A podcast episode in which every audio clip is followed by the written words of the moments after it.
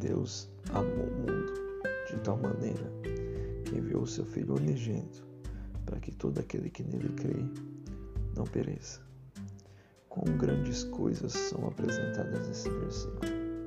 Deus, o maior ser do universo, apresentou o maior sentimento, o amor, pela maior criatura dele, a humanidade, e deu o melhor presente, seu Filho, para aqueles que desfrutam da maior qualidade, a fé. Não pereçam, mas tenham a maior dádiva, a vida eterna. Não desperdice esse grande presente de Deus para você. Crê em Jesus Cristo, que Ele trará paz, direção, perdão pelos seus pecados e a vida eterna. Um forte abraço do pastor Lucas Queiroz.